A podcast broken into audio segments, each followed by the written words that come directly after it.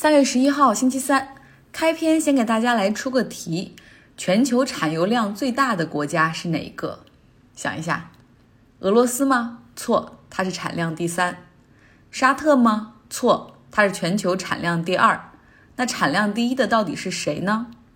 当当当当，是美国。二叠纪的盆地真的有很多油留给了美国。美国目前每天的产量大概是一千二百万桶原油，沙特就算增产也才到了每天一千万桶原油。但是美国呢，它自己也是一个原油消费大国，所以部分还有在需要进口。而且，由于游说集团的长期努力，美国早就把原油定位为战略物资，保证这个行业的发展。最近，这个游说集团又出动了，他们和政府就是去聊哈，说你看，油价这么低，我政府应该大量的去去收购，支撑市场，然后另外是增加储备。国际原油价格在今天反弹了百分之十三，但其中的原因也有前段时间超跌，像今天这个布伦特原油就反弹到了四十美元。原油的波动真的是巨大的。我们说回到造成原油这次大波动的主角之一——普京。普京他是喜欢拒绝别人，也喜欢出其不意，大多都是因为他过去十六年在 KGB 当特工的这种工作和生活经历赐予他的。那普京为什么要拒绝沙特的减产计划呢？现在有一种说法是他希望让原油价格大幅下跌，进而将美国的页岩油彻底挤出市场。前段时间，美国对俄罗斯石油在委内瑞拉的分公司进行了制裁，这也算是复仇的一部分。俄罗斯石油公司的 CEO 他是普京的密友，在进入商界之前，他也在俄罗斯情报部门工作，和普京算是老相识。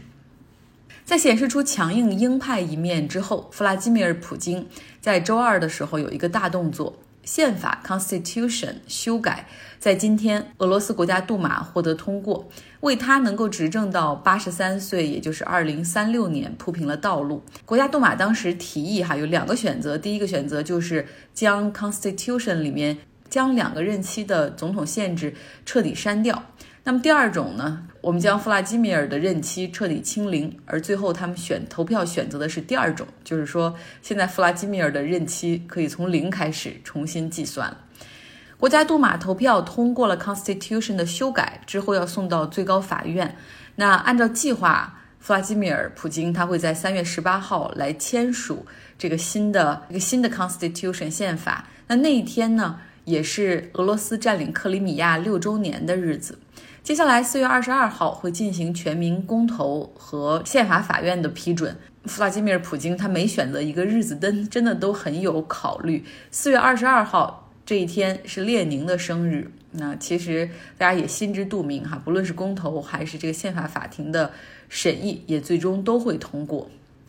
弗拉基米尔是在一九九九年接替叶利钦成为总统的，做了两任总统之后，他和梅德韦杰夫这总理对调。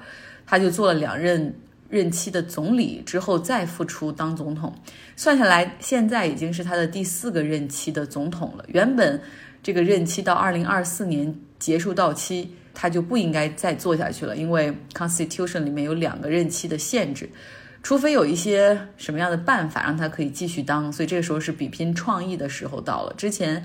据说他们想出过各种各样的版本，比如说让俄罗斯和白俄罗斯合并成为一个新的国家，然后这样的话，现就这个任期可以自动清零。那么，或者是再找一个可以信任的人再演一次双簧，再或者是直接修改 Constitution。最终，他选择了直接修改，哪怕呢梅德韦杰夫和全部内阁成员宣布辞职以示抗议。但是弗拉基米尔·普京完全没有受到任何的影响，之后立刻宣布任命了新的内阁成员，而目前的总理是之前掌管税务的官员。他这次呢，在 Constitution 的修改中有二十四页的内容，新的内容，除了任期之外，还有再次强调婚姻必须是男女之间的异性爱情的结果，anti-gay marriage 反同。那另外呢，就是修改的内容还包括俄罗斯的法律必须高于国际法，国家杜马的权力将全面提升，未来可以去提名任命总理，而总统不得拒绝杜马的决定，杜马可以甚至让总理去停职。而普京所在的那个党，他所领导的党是俄罗斯杜马的第一大党。还有一个就是允许宪法法庭去看很多法律是否违宪，好像削弱最高法院的一些职能。新 Constitution 的版本中还有很多词非常值得玩味，比如说这是上帝的旨意啊，这是呃俄罗斯古老的传统啊，我们是一个伟大的二战胜利的国家呀之类的这样的词儿，其实无不是在煽动 nationalism 国家主义。弗拉基米尔喜欢出其不意。四天之前，他接受媒体采访的时候说：“哎，很不希望回到像苏联那样的时代，领导人们在位哈，然后最后再死到任上的这种做法，他不喜欢。意思就是不想像斯大林那样。可是到了今天，他又做出了截然相反的事情，把这个 Constitution 提交杜马，最终获得了投票通过，他的任期清零。”而这个投票通过之后，弗拉基米尔也是肯定是有所准备啊，所以他立刻就到了这个国家杜马那儿去发表演讲。他说了这样一番话：他说，总统是宪法的守卫者，是国家安全的守卫者，是国内稳定和社会进步的守护者。西方国家等着看我们犯错，等着看我们跌倒，他们甚至资助一些俄罗斯境内的反对势力，希望把我们这个伟大的国家打倒。但是我绝对不会让他们得逞。这次 Constitution 的修改不是我的意愿，是人民的意愿。国家杜马批准之后，宪法法庭和全民公投会决定它最终能否成为现实。如果人民反对的，我是绝对不会做。之后的这个一个多月中，就会继续给大家来追踪俄罗斯的这次 Constitution 宪法修改。今天，美国民主党的总统初选进行了五六个州的初选。那现在呢，三个州出了结果，也是三个 M 州，分别是密苏里、密西西比和密西根州。拜登获得了全部三个州的胜利。他能够获胜，也主要是黑人选民的力挺。据统计，像在密西西比州，黑人选民中百分之八十六的都支持了拜登，而桑德斯的在黑人的群体中的支持率只有百分之十一。那么，另外呢？Andrew Young 杨安泽在 CNN 做电视评论员的他，在节目上表示说自己将 endorse 支持拜登。他说了，他从桑德斯2016年的总统竞选中获得启发，决定。竞选总统那会儿，他他一直很欣赏桑德斯，但是他退选的时候做出的承诺就是会支持那个最可能击败 Trump 的人，而现在证明拜登是那个人，所以他决定 endorse 拜登。在这个电视节目上，他还透露了一个讯息，就是他可能准备竞选纽约市的市长。美国的 coronavirus 感染人数突破了一千人，这个数字肯定还会再上升。不过生活和工作还在继续，只是大家聊天中会更多的谈疫情。口罩没有人戴，一是因为政府表示戴口罩不是必须的，就是只有生病的人需要戴口罩。第二个原因就是口罩早就在两个多月之前已经断货了。当时因为国内疫情爆发，这边有很多华人留学生开始买口罩，然后囤货。呃，有的是给国内捐，有的呢则是现在开始在。华人的微信群里，然后或者广告栏里面各种各样的去卖口罩，比如说成本价两美元，现在只卖五美元一个，好像显得自己还很有良心。那就像在法国留学的阳光博士在他的微信公号中写到的那样，说国内很多人不能理解，说为什么国外的这些国家不建议戴口罩呢？实际上是因为国外的政府不想考验人性，因为口罩都已经紧缺了。但是只有华人有口罩可以戴，会引发怎样的后果？真的不得而知。从这一周开始，斯坦福、UC Berkeley、UCLA 在内的很多大学都开始让学生们远程在网络上上课。但是考虑到宿舍的空间比较小，然后很多人住的地方可能没有网络或者没有电脑，学校还是开放的，学生可以去图书馆去学习。那么，另外三月底有一个 Spring Break 春假，现在学校也建议说，学生们最好不要去国外玩儿。那上班的人呢？像我们公司是比较自由，可以远程办公，但是我觉得在办公室就有两个屏幕，效率会更高一点。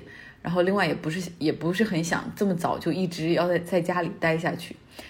那特朗普今天又商讨怎么应对，提出了干脆把工资税给取消掉，直到十二月末吧。这个对我们来说挺好的。大家工资不用上税的话，对于普通人来说大概是百分之二十，也就是说一个月如果是八千美元的工资，可以不用交一千六百美元的税，那真的是立竿见影。不过国会表示说需要测算一下，看看就是到底美国的财政可不可以支撑，投票来决定。受到这样的消息的刺激，今天美股白天的时候是大幅的上涨。嗯，接近百分之三大股指都涨幅在百分之五左右。不过到了晚上的这个电子盘又开始哗啦啦啦的下跌，说明市场的担忧情绪还是在的。日本政府今天表示说，coronavirus 的轻症患者可以不用去医院了，就在家静养即可，因为床位不够。另外呢，原定于在八月召开的。呃，东京奥运会可能面临推迟。东京奥运会组委会的人表示说，他们已经很久没有碰到一块儿开会了，因为大家都各自的就是在家 quarantine。如果说今年因为疫情，东京奥运会没有办法召开的话，可以推迟一到两年举行，都是可以的。大西洋月刊有一篇文章，是哈佛大学流行病学的教授，也是业界的大牛，他叫 Mike Lipsky。